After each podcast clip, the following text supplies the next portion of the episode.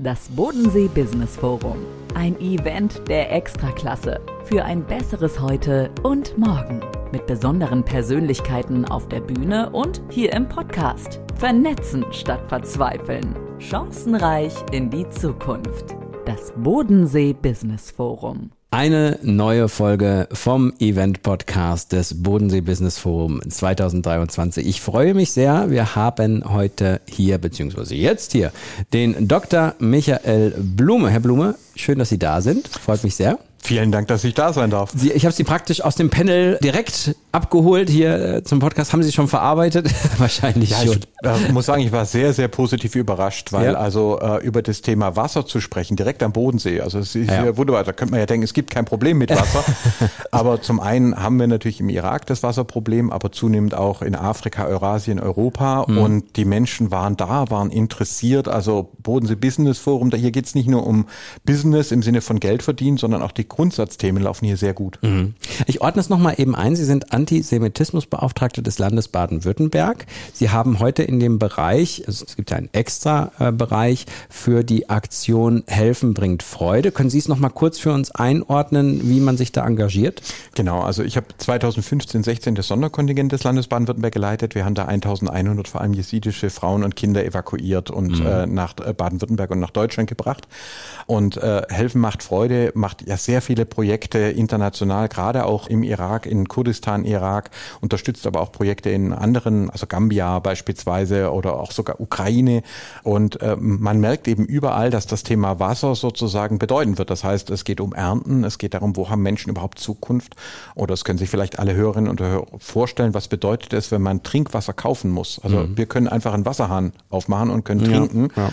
Aber wenn man jeden Liter Wasser, den man trinkt, fürs Duschen, für, für, für die Arbeit, für die Landwirtschaft alles kaufen muss, ja. dann kommen Menschen ganz schnell an ihre Grenzen. Und äh, das haben die Leute hier am Bodensee Business Forum, vielleicht gerade weil wir hier eine wasserreiche Region sind, das ist ja schon ein großes Geschenk und das ist nicht selbstverständlich. Ja, ja. Glauben Sie, dass das Thema, also jetzt haben wir regional natürlich gesagt, dass das Thema Wasser hier eine Rolle spielt, aber glauben Sie auch, dass gesamtgesellschaftlich das Thema des Trinkwassers, des Wassers allgemein schon den Stellenwert so in den Köpfen hat, dass man weiß, das ist eine Ressource, die man unbedingt braucht, das ist eine Ressource, die nicht selbstverständlich ist und uns in Zukunft noch große Probleme bringen könnte? Ja, ich glaube, das ist, wir sind jetzt gerade in dem Prozess, wir beginnen zu begreifen, wie wichtig Wasser ist. Und was mich als Antisemitismusbeauftragten eben beunruhigt, ist, wir sehen jetzt schon, dass die alten Verschwörungsmythen wieder hochkommen von mhm. den sogenannten Brunnenvergiftern. Mhm. Es war also so, jede jüdische Gemeinde hat immer fließendes Wasser gehabt. Ja? Man ist im, im Orient entstanden, da war Wasser knapp. In der Bibel wird das Wasser sogar vor dem Licht genannt und jede Synagoge hat äh, lebendiges Wasser, also eine Wasserleitung für die Mikwe, für das Tauchbad, aber auch für das Geschirr, die sogenannte Geschirrmikwe.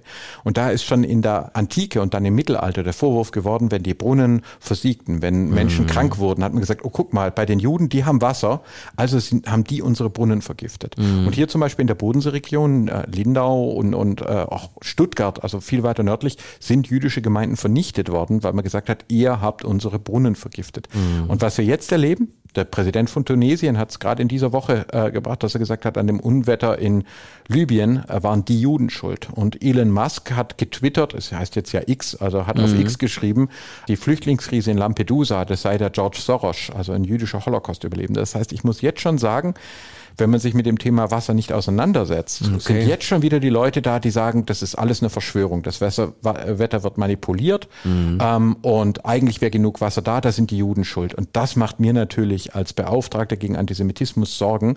Wenn wir uns nicht vernünftig mit dem Thema Wasser auseinandersetzen, dann machen es andere. Mhm.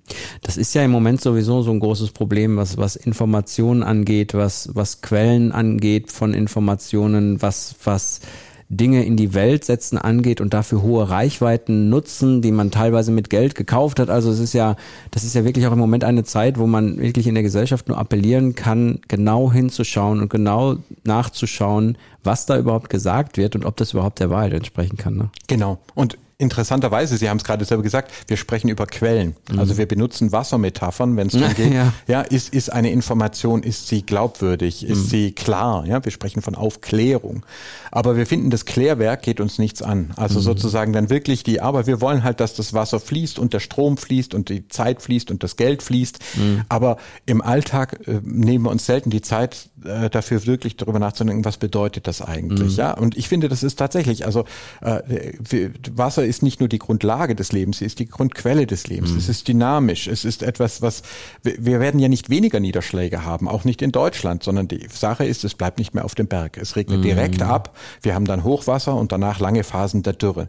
Wie wir also mit der Wucht des Wassers umgehen, einerseits mit seiner lebensspendenden Kraft, aber auch mit der Gefährdung, das entscheidet davon, darüber, welche Regionen auf dieser mhm. Welt bewohnbar bleiben. Und ich hätte, also wer hier mal den Bodensee gesehen hat, das dürfen wir nicht aufgeben, Leute. Das ist hier eine der schönsten mhm. Regionen, äh, direkt an den Alpen. Und äh, ich habe das Gefühl gehabt, dass viele Menschen sagen, ja, wir kümmern uns in der Welt, wir bohren Brunnen in Uganda und wir helfen im Irak aber wir wollen auch unsere Heimat bewahren. Und da werden uns Verschwörungsmythen nicht helfen. Ja, das glaube ich auch, das ist auf jeden Fall. Also was mir auch aufgefallen ist, wir haben ja ähm, immer mehrere Panels, die gleichzeitig laufen und ihr Raum war ja voll. Ja. Also das ist ja schon also eine ne schöne Sache, dass man sieht, dass man trotz ein, dass man bei einem, bei einem Business Forum ist, dass man auch wirklich merkt, ah, da gibt es auch ganz viele, die sich da reinsetzen und sich dieses Thema anhören, weil es ihnen wichtig ist. Ja, also das muss ich auch wirklich dankbar sagen, weil es war ein Experiment. Also mein Team und ich haben gesagt, Michael, ein Jahr darfst du über das Thema Wasser reden, wenn dir keiner zuhört.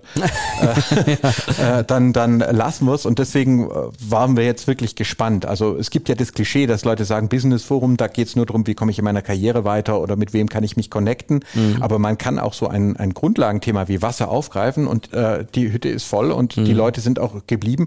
Ganz viele kamen danach auch auf mich zu und mich noch angesprochen. Also hier hat sich das Business Forum wirklich, also was man immer so schön sagt, diese Verantwortung. Es gibt hier zumindest sehr viele Menschen, die das auch tatsächlich leben und sehen.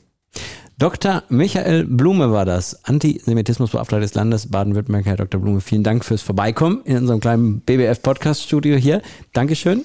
Und äh, wenn ihr, liebe Hörerinnen und Hörer, mehr wissen wollt von der Aktion Helfen bringt Freude, die werden ja auch zehn Jahre alt, es ist ja auch gerade äh, ein Jubiläum. Wir werden einen Klick zu der Hilfsaktion in die Beschreibung hier bei diesem Podcast packen. Dann könnt ihr euch auch gerne informieren, könnt auch sehen, wie ihr vielleicht an welcher Stelle helfen könnt. Ja, dass ihr euch da einfach mal informieren könnt. So. Ja, vielen Dank. Dank auch von mir, auch an das Team und dass ihr streamt. ja, super. Dankeschön. Tschüss. Tschüss. Vernetzen statt Verzweifeln. Das Bodensee Business Forum. Chancenreich in die Zukunft.